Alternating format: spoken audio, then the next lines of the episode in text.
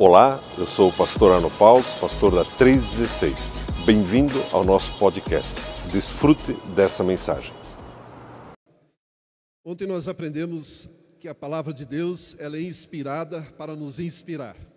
Nos voltamos para pessoas, para a própria palavra de Deus, para buscarmos uma inspiração para as nossas vidas. O texto chave dessa conferência está em 3,16, coincidência ou não, 3,16 de 2 Timóteo, onde diz que toda a escritura é inspirada por Deus e útil para o ensino, para a repreensão, para a correção, para a educação na justiça, a fim de que o homem de Deus seja perfeito e perfeitamente habilitado para toda boa obra. Certamente, então, esse texto nos dá a entender que existe uma habilitação, uma capacitação a ser buscada, a ser alcançada. E eu fui inspirado, na verdade, pelas palavras do Senhor Jesus numa parábola que ele contou aos seus discípulos. E eu quero compartilhar alguns pensamentos, extrair desse texto, na verdade, apertar ele um pouquinho para tirar o sumo, a essência desse, desse ensinamento do Senhor Jesus, para nos preparar para toda boa obra. Como dito, se você está aqui hoje é porque você ama a palavra de Deus, deseja crescer no entendimento da palavra. Estou certo? Sim ou não? Glória a Deus. Então venha comigo para Mateus capítulo 13, a partir do verso 1. Vou fazer uma leitura um pouco mais extensa para nós termos todo o contexto desse ensinamento. A história é muito conhecida, o texto é bem conhecido e provavelmente você está familiarizado, mas eu quero olhar alguns outros aspectos aqui. Naquele mesmo dia, e permita-me fazer uma breve interrupção, este dia é o dia que, ele, que Jesus teve uma pequena discussão com os escribas, com os fariseus, que estavam buscando da parte de Jesus um sinal. Ei, mostra alguma coisa, mostra quem você é. E Jesus aparentemente se irritou com isso. Né? Jesus era gente também e ele se aborrecia com essas pessoas. No momento seguinte, a sua família o procurou é, aparentemente para convencê-lo a deixar a maneira como ele estava tratando a sua própria vida, ou tentar convencê-lo a desistir do chamado ministerial. Então é neste dia, naquele dia, Jesus então, continuando a leitura, saindo de casa, assentou-se à beira-mar e grandes multidões se reuniram perto dele, de modo que entrou num barco e se assentou, e toda a multidão estava em pé na praia, e de muitas coisas lhes falou por parábolas e dizia: Eis que o semeador saiu a semear. E ao semear, uma parte caiu à beira do caminho, e vindo as aves a comeram. Outra parte caiu em solo rochoso, onde a terra era pouca, e logo nasceu, visto não ser profunda a terra. Saindo, porém, o sol a queimou, e por não, porque não tinha raiz, secou-se. Outra caiu entre os espinhos, e os espinhos cresceram e a sufocaram. Outra, enfim, caiu em boa terra e deu fruto a cem, sessenta e a trinta por um. Quem tem ouvidos para ouvir, ouça. Interessante essa expressão. Quem tem ouvidos para ouvir, ouça. Como se o ouvido servisse para outra coisa a não ser escutar. Então se aproximaram os, ouvidos, os discípulos e lhe perguntaram: Por que lhes fala por parábolas? Ao que respondeu: Porque a vós outros é dado conhecer os mistérios do reino dos céus mas aqueles que não lhes é aqueles não lhes é isso concedido. Pois ao que tem se lhe dará e terá em abundância, mas ao que não tem, até o que tem lhe será tirado. Por isso lhes falo por parábolas, porque vendo não veem, e ouvindo não ouvem, nem entendem. De sorte que neles se cumpre a profecia de Isaías: ouvireis com ouvidos e de modo nenhum entendereis, vereis com os olhos e de modo nenhum percebereis porque o coração deste povo está endurecido, de mau grado ouviram com os ouvidos e fecharam os olhos, para não suceder que vejam com os olhos e ouçam com os ouvidos, entendam com o coração, se convertam e sejam por mim curados. Bem-aventurados, porém, os vossos olhos, porque veem, e os vossos ouvidos, porque ouvem. Pois em verdade vos digo que muitos profetas e justos desejaram ver o que vedes, e não viram, e ouviram o que ouvis e não ouviram. Atendei, pois, preste atenção, ouçam o que significa a parábola do semeador. Verso 19: E todos os que ouvem a palavra do reino e não a compreendem, vem o maligno e arrebata o que lhes foi semeado no coração. E esse é o que foi semeado à beira do caminho. O que foi semeado em solo rochoso, esse é o que ouve a palavra e a recebe logo e com alegria, mas não tem raiz em si mesmo, sendo antes de pouca duração. Em lhe chegando a angústia ou a perseguição por causa da palavra, logo se escandaliza. O que foi semeado entre os espinhos é o que ouve a palavra, porém os cuidados do mundo e a fascinação das riquezas sufocam a palavra e fica, fica infrutífera. Mas o que foi semeado em boa terra é o que ouve a palavra e a compreende, e este frutifica e produz a cem, a sessenta e a trinta por um. Até aqui a palavra do nosso Deus.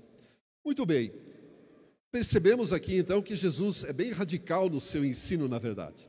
Primeiramente, uma breve explicação sobre o que Jesus está tentando mostrar nessa parábola. Diferente de hoje, naqueles dias se arava a terra depois de semear.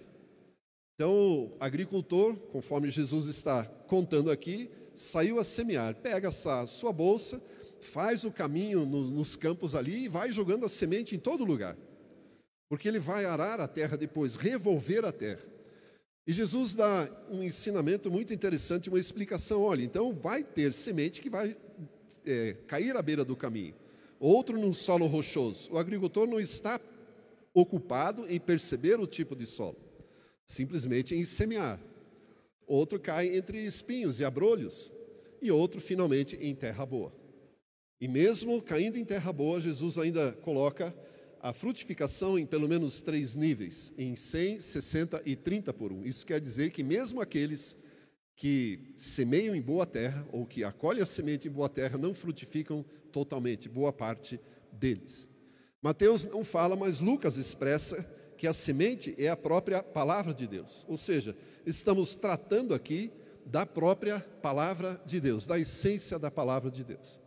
Eu não quero me ater aos aos solos ou a, a, a, aos quatro aspectos que Jesus mostra, mesmo porque eles estão aqui, parte deles, parte de ensino. Estou dando um, spoiler aqui.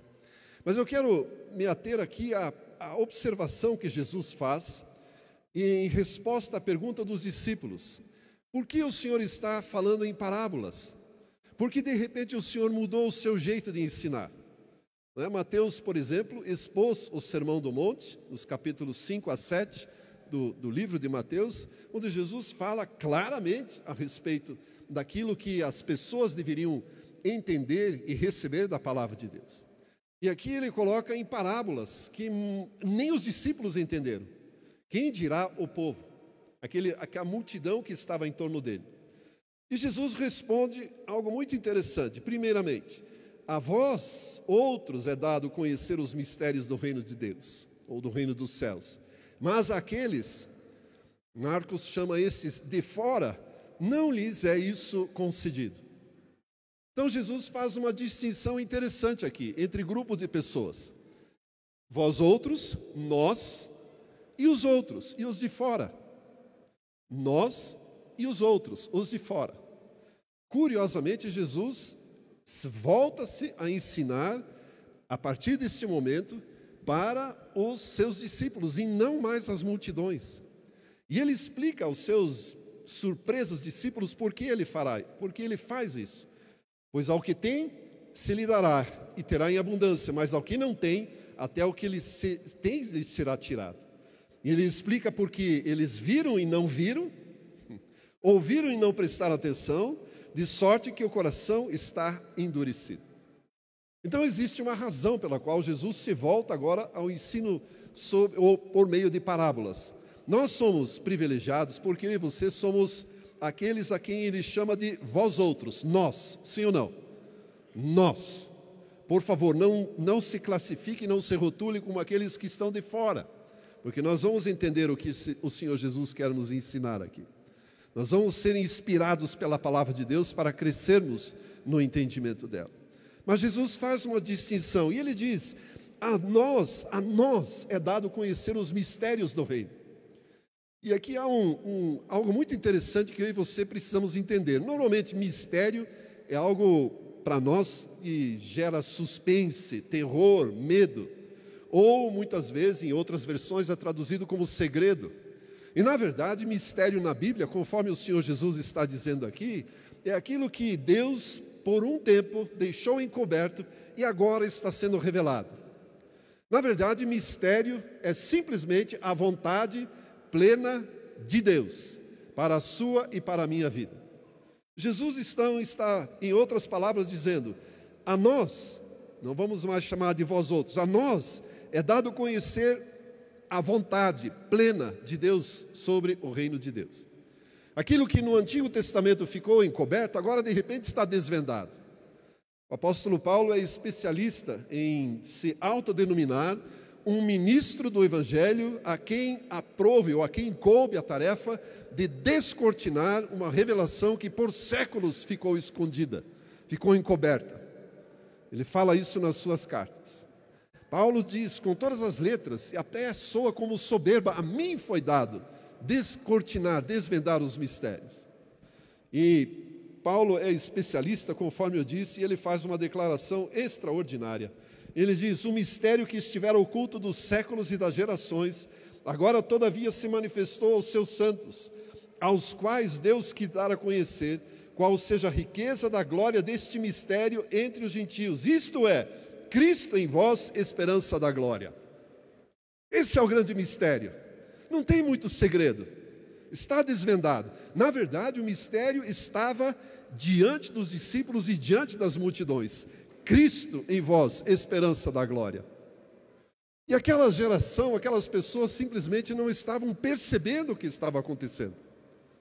Como muitas vezes nós encontramos cristãos que pedem um sinal, pedem um milagre e não percebem que Deus está fazendo em Jesus Cristo. Cristo está operando o um milagre. Mas tem olhos e não veem, ouvidos e não ouvem. Aí Jesus se aborreceu dessa turma toda e disse: Sabe de uma coisa? Não vou mais falar. Porque aquela multidão simplesmente não estava interessada no mistério ou na revelação que Jesus estava querendo trazer. Pessoas, aquela multidão, a quem Jesus não quer mais ensinar, pelo menos neste momento, são aqueles que estavam interessados em buscar a Jesus que aquelas pessoas queriam. Se pudéssemos usar uma figura, é como se aquela multidão quisesse fazer de Jesus o gênio da lâmpada. Ou seja, dá uma esfregadinha e o gênio sai e agora tem direito a três desejos. E aí a pessoa vai pedir, certamente, uma casa nova, um carro novo e muito dinheiro no banco. Provavelmente. E Jesus diz: Não sirvo para isso, não foi para isso que eu ouvi. Consequentemente, viram a pessoa do Senhor Jesus, viram os seus milagres. Isso aqui acontece já depois que Jesus multiplicou, os, ou, ou pelo menos participou da primeira multiplicação dos pães. Jesus amado, você consegue imaginar como foi aquilo? A multidão toda reunida, cinco mil homens, mais mulheres e crianças, né, de repente separados em quadrados de 50 ou de 100, não sabemos muito bem, e os discípulos percorrendo aqueles grupos com uma cesta de pão, cada um tirando um pedaço de pão e o pão não desaparecia, não diminuía. Ou seja, cada um tirava um pedaço e aquilo ia permanecendo a mesma quantidade. Quando todos foram servidos, os discípulos olharam um para o outro e ainda estavam com a cesta com a mesma medida que saíram, segundo a minha percepção. Este sinal já lhes fora dado. Jesus já estivera ali fez de cinco pães muito pão. E eles não perceberam que aquele Cristo era o enviado de Deus para estabelecer o reino de Deus.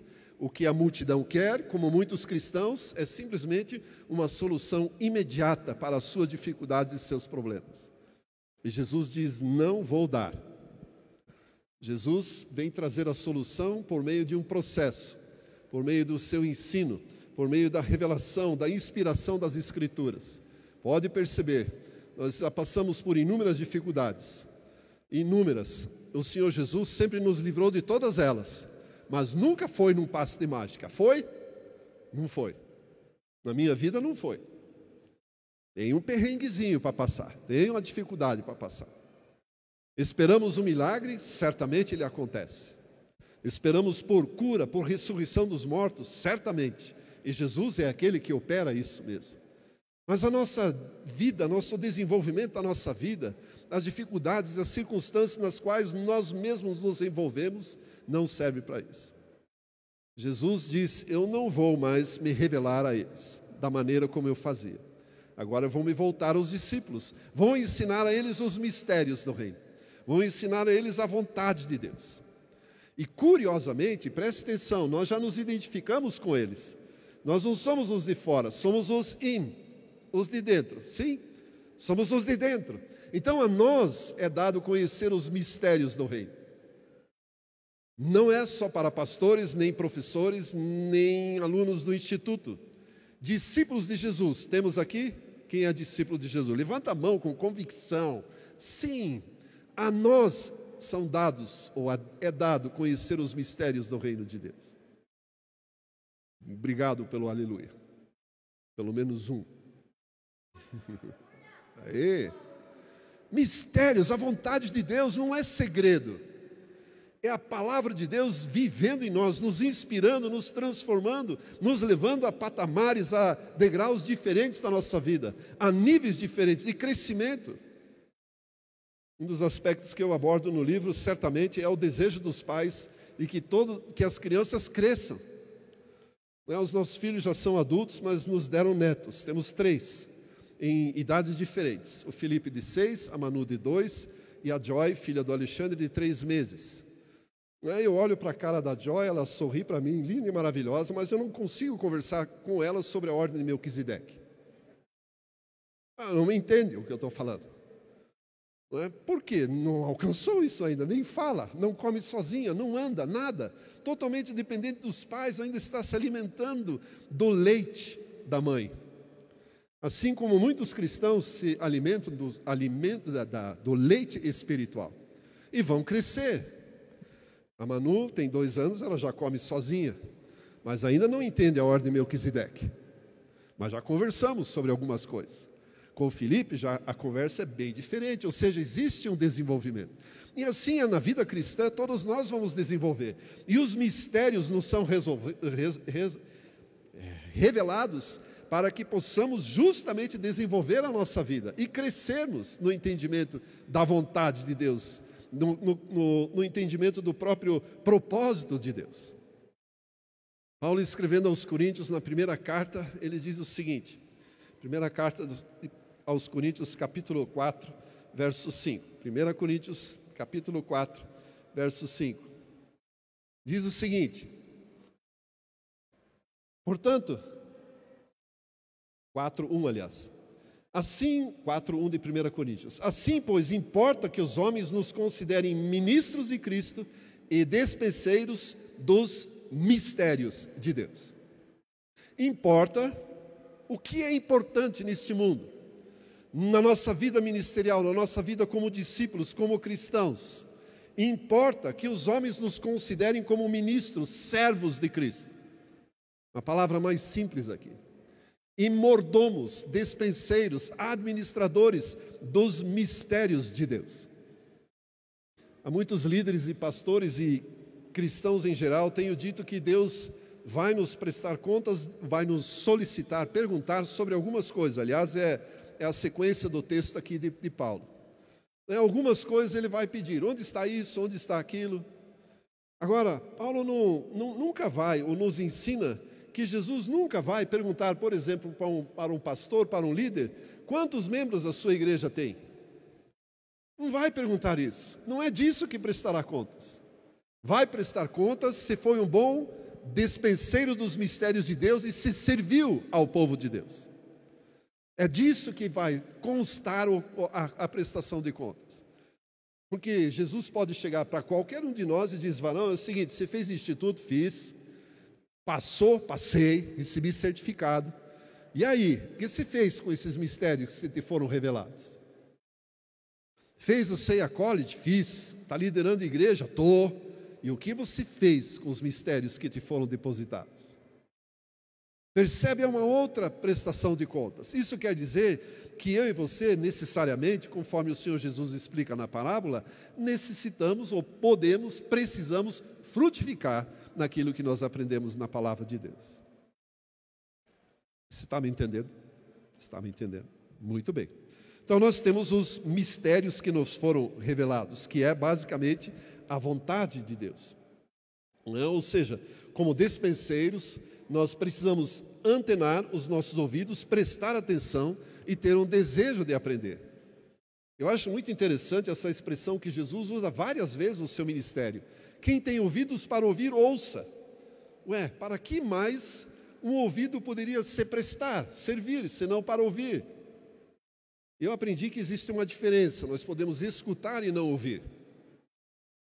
Não é? Nós estamos escutando um ruído, tem um ruído aqui, pessoas conversando, isso e aquilo, mas isso não nos afeta, nós estamos escutando. Mas ouvindo, eu espero, sinceramente e honestamente, nós estamos ouvindo a mensagem da palavra de Deus. Esta sim nós precisamos prestar atenção. E é isso que Jesus está querendo ensinar, não é ouvir prestar o ouvido para ouvir é o desejo de aprender. Ouvir, prestar atenção. Entender o que o Senhor quer nos ensinar. Entender e não apenas escutar. No verso 15 de Mateus, Jesus faz uma, uma declaração que eu acho assombrosa, assustadora. Mais uma vez, verso 15 porque de Mateus 13, porque o coração deste povo está endurecido, de mau grado ouviram com os ouvidos e fecharam os olhos, para não suceder que vejam com os olhos, ouçam com os ouvidos e entendam com o coração, se convertam e sejam por mim curados. Olha que tragédia, trágico, caótico. O povo simplesmente estava ouvindo Jesus, não era uma conferência de ensino, não era Norberto, Eliseu, Arno, Harold era o Messias, o Filho de Deus, o Senhor do universo. Ele estava ensinando e as pessoas simplesmente disseram: Ah, tá bom. Não entenderam, endureceram o coração.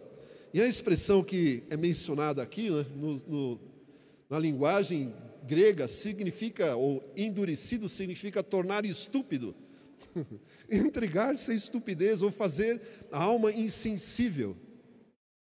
E outro texto dá a entender que é a mesma coisa que quando nós temos um calo em alguma parte da nossa pele, alguma parte do nosso corpo, dedo, por exemplo, aparece um calo ali e aquela partezinha se torna insensível, nós não sentimos nem dor nem nada.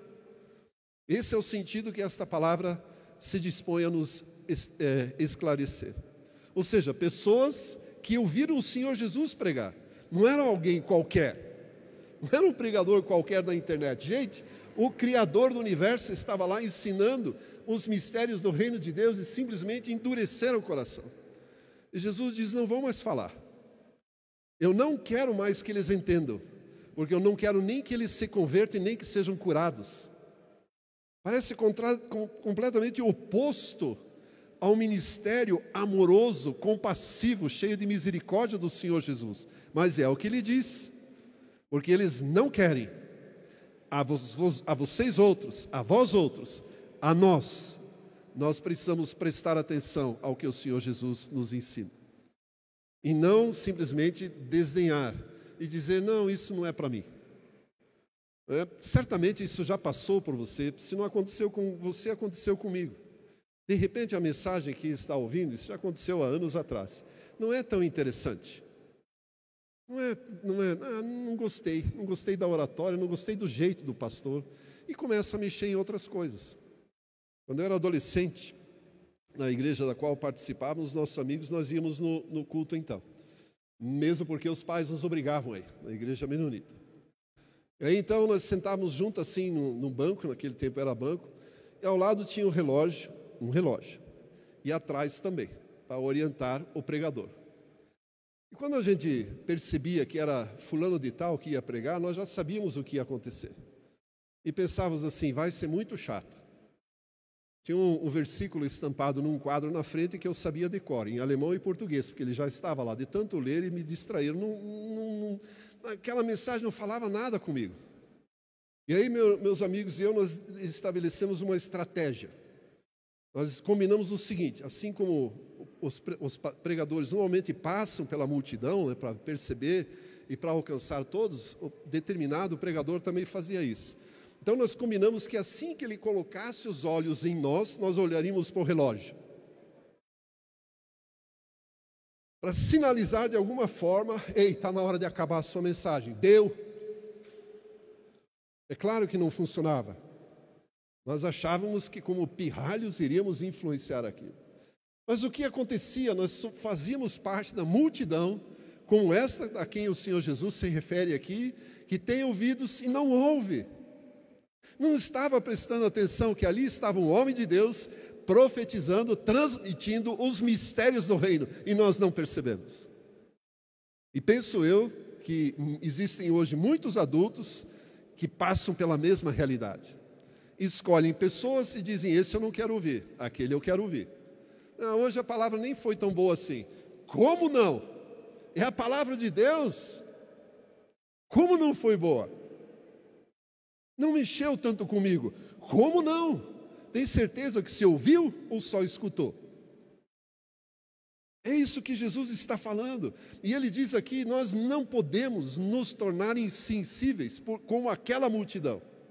Nós somos depositários dos mistérios de Deus, nos, da, da vontade de Deus, da palavra de Deus.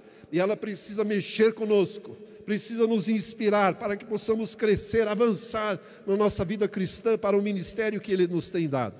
Nós não podemos nos classificar como outros, nós somos estes de dentro, nós somos in, não out. Nós somos de dentro, não de fora. Por isso, eu e você não podemos, de maneira nenhuma, nos tornar insensíveis para a palavra de Deus. Ela nos chama nos inspira para a obediência, certamente. É claro, evidente, que existem alguns temas que de repente não nos são agradáveis, né, que nos incomodam. E, e se nos incomoda é porque nós não estamos sendo obedientes àquilo que o Senhor Jesus quer ensinar. Então, de repente, é tempo de ouvir a palavra e diz: Ok, vou mudar minha atitude, vou mudar, vou fazer algo diferente. E não vou ser mais do de fora, vou ser de dentro. Aqueles que não veem, não ouvem, não entendem o significado da pessoa do Senhor Jesus Cristo. E certamente eu e você precisamos entender quem é Jesus. Como eu disse, Jesus não é o gênio da lâmpada. Jesus é o Senhor do universo, é o Criador de todas as coisas, é o Cristo enviado por Deus, é o Filho de Deus, que veio nos dar vida e vida eterna. Ele não veio resolver somente o seu problema financeiro, veio nos conduzir para a vida eterna, para a eternidade, juntamente com o nosso Deus, para estabelecermos o seu reino aqui na terra. A nossa vida não acaba aqui, nós temos muito mais. Presta atenção, quem tem ouvidos para ouvir, ouça. É a palavra de Deus que quer nos inspirar para a obediência. Nós não podemos nos tornar insensíveis para não sofrermos as consequências. Que para este grupo era o seguinte: não voltaram aos, não vão voltar, não vão se converter a Deus, não vão usufruir daquilo que Deus quer fazer nas suas vidas. E Jesus diz o seguinte: nem milagre mais vou fazer, não vão ser curados. Caramba, não consigo, eu não consigo perceber Jesus tão radical, mas aqui ele está sendo radical.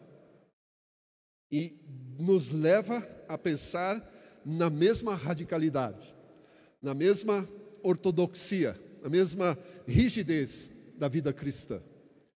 Certa feita eu ouvi de alguém, já não lembro o que, mas me diz o seguinte, me marca: a vida cristã, o cristianismo não é Disneyland, não é um parque de diversões.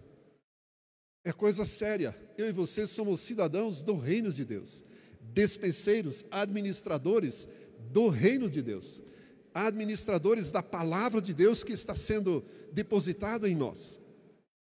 O compromisso é o seguinte: eu não quero colocar nenhum peso sobre a sua vida, mas vou colocar um peso sobre a sua vida. Nós não podemos sair daqui desta noite simplesmente ignorando o assunto. Fomos desafiados a nos tornar mordomos do reino de Deus. Portanto, cabe-nos a responsabilidade. Aqueles que dizem amém, ainda que nem eu ouça, mas Deus ouviu. Deus ouviu. Aliás, tem algo muito interessante, né? Invariavelmente, todos nós, em algum momento da nossa vida, já falamos eis-me aqui. Sim ou não? Já falamos. Consciente ou inconscientemente, de repente, só numa canção. Nem sabia o que estava fazendo, e Deus fez um cadastro lá. Né? Anotou dia, mês e hora que você falou. Não tem jeito de volta. Não tem volta. Cedo ou tarde, Deus vai nos chamar para cumprir alguma tarefa aqui no reino. Então é bom começar logo. Mas esse é outro assunto. Tem um outro aspecto aqui na palavra de Deus que eu acho sensacional. E aqui entra a bênção dessa palavra, a grande ma maneira de Jesus nos é, animar. Verso 16 diz: Bem-aventurados, porém, os vossos olhos porque veem, e os vossos ouvidos porque ouvem. Bem-aventurados os teus e os meus olhos, os teus e os meus ouvidos, porque veem e ouvem. Bem-aventurado é algo extraordinário na Bíblia. Eu, quando encontro, encontro, essa expressão, e na minha Bíblia, tanto faz no aplicativo ou, ou na de papel, está sublinhado. Bem-aventurado é algo extraordinário.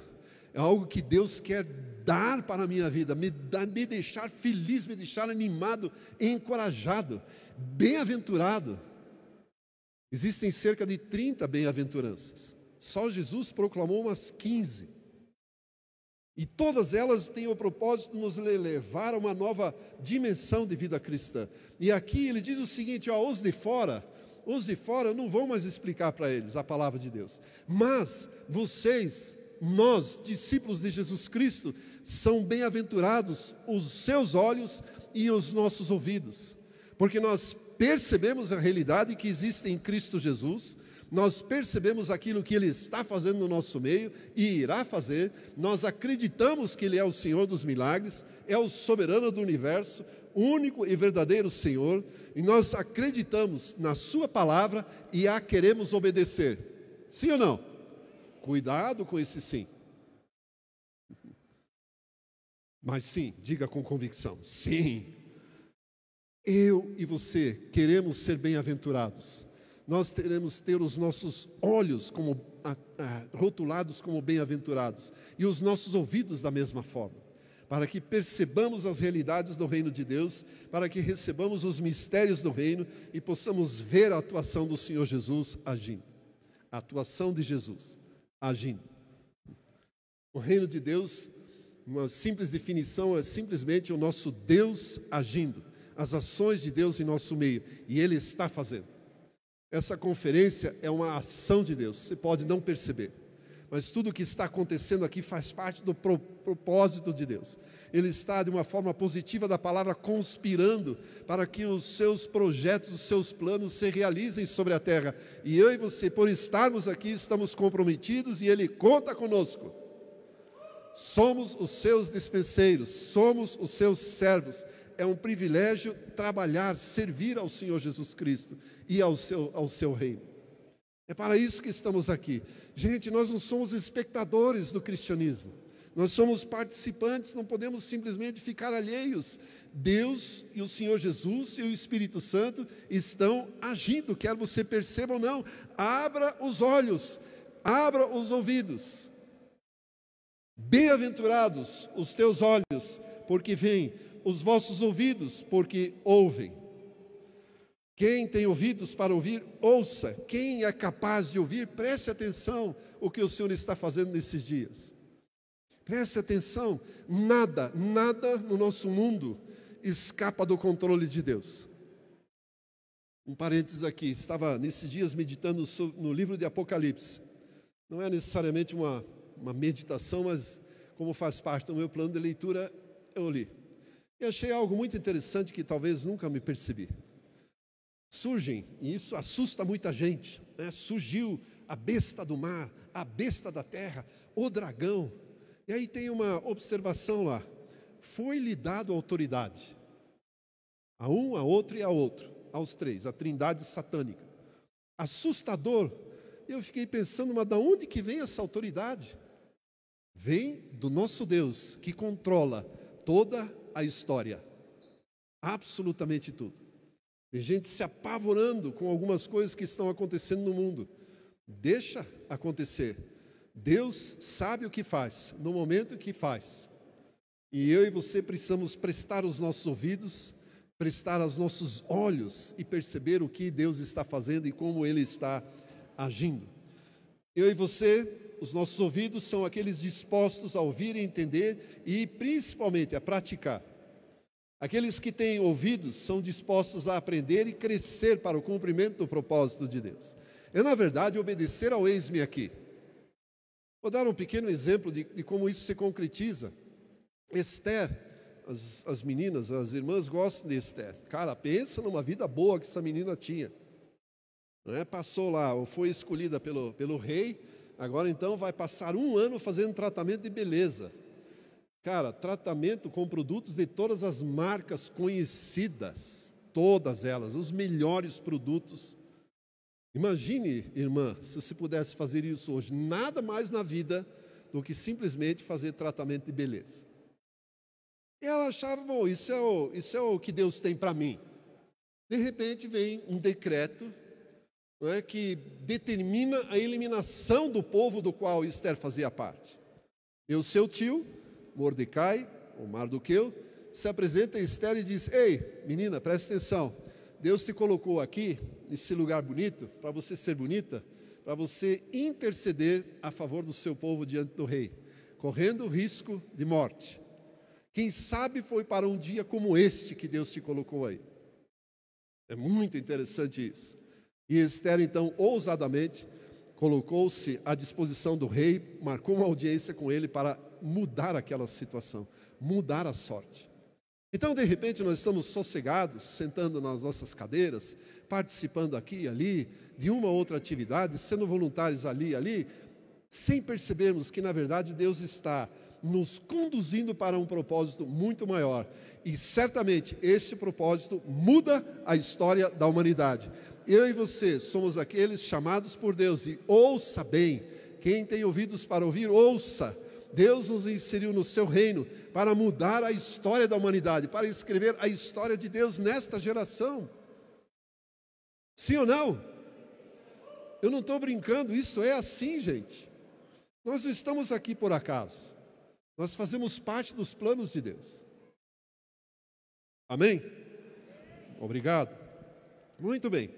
O, aqueles que ouvem, então, aqueles que veem e reconhecem a Jesus Cristo, aquilo que Ele é, e ouvem a Sua palavra, estão dispostos a serem constantemente inspirados pela palavra inspirada.